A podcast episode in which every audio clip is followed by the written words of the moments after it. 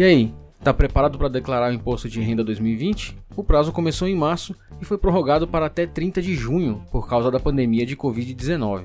Mas muita gente ainda acha complicado, tem dúvida e acaba deixando tudo para a última hora. Para você não ficar em dívida com o leão, nós conversamos sobre esse assunto com o professor Gerson Ferreira, da Universidade Federal do Oeste da Bahia, que explicou alguns pontos que normalmente causam dúvidas no contribuinte. Olá, professor Gerson, explica melhor para a gente quem realmente precisa declarar o imposto de renda quem recebeu rendimentos tributáveis sujeitos ao ajuste na declaração, cujo a soma anual foi superior a R$ 28.559,70, ou quem recebeu rendimentos isentos, não tributáveis ou tributados exclusivamente na fonte, superior a 40 mil, quem obteve em qualquer mês ganho de capital na alienação de bens ou direitos sujeito à incidência do imposto de renda, ou realizou operações em bolsa de valores, de mercados de futuros e assemelhadas, também quem optou pela isenção do imposto de renda sobre o ganho de capital auferido na venda de imóveis residenciais, mas o dinheiro da venda não foi utilizado para aquisição de um novo imóvel residencial no Brasil no prazo de 180 dias. Também está obrigado a enviar declaração de imposto de renda quem obteve receita bruta anual em atividade rural no valor superior a R$ 142.798,50 ou quem pretenda compensar no ano calendário de 2019 ou posteriores prejuízos de anos calendários anteriores ou do próprio ano no calendário de 2019. Também quem teve a posse ou a propriedade em 31 de dezembro de 2019 de bens ou direitos, inclusive terra nua, no valor superior a 300 mil reais, ou quem passou a condição de residente no Brasil em qualquer mês e nessa condição se encontrava em 31 de dezembro de 2019.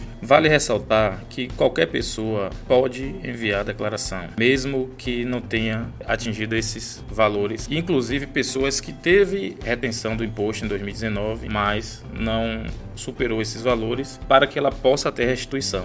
E quais as novidades na declaração para esse ano?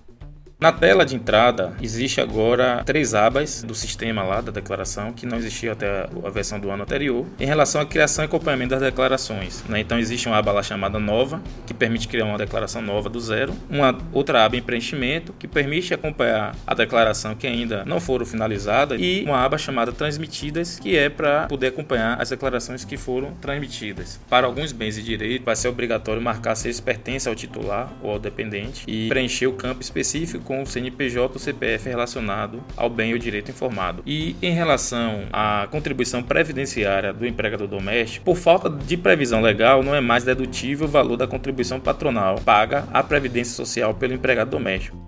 Outra dúvida muito comum é quando optar pela declaração completa ou pela simplificada programa da declaração de imposto de renda já mostra automaticamente qual será a melhor opção para cada caso. O ideal é escolher a que der o menor valor de imposto a pagar ou o maior valor de restituição que o contribuinte terá direito. Essa indicação do sistema ela é evidenciada lá no programa conforme o preenchimento dos campos da declaração. Então não existe uma, uma regra específica de como escolher. Quem estiver elaborando a declaração vai ter que, antes de transmitir, analisar as duas opções e verificar qual é melhor. E o que, é que pode ser deduzido reduzido no imposto de renda.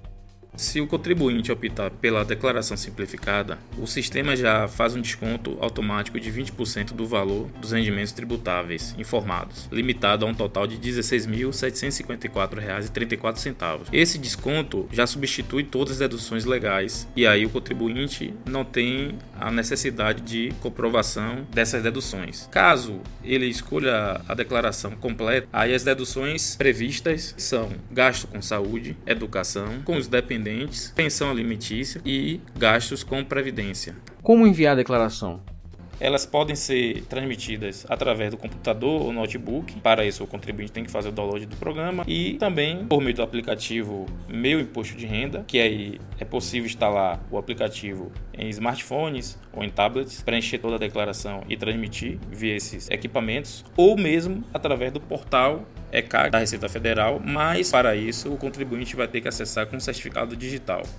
E quem tiver mais alguma dúvida, professor, Qualquer dúvida que eles tenham, eles podem acessar o site da Receita Federal www.receita.fazenda.gov.br e no link Imposto de Renda Pessoa Física e lá vai ter as informações mais detalhadas. E eu gostaria também de deixar o e-mail do projeto de declaração de imposto de renda que realizamos na UFOB, que é o projeto.dirpf fob.edu.br. Esse e-mail a gente recebe também dúvidas e esclarece essas dúvidas para os contribuintes. Então é isso, pessoal. Reforçando que o prazo final para a declaração é o dia 30 de junho e lembrando também que quem não entregar no prazo estará sujeito a multa.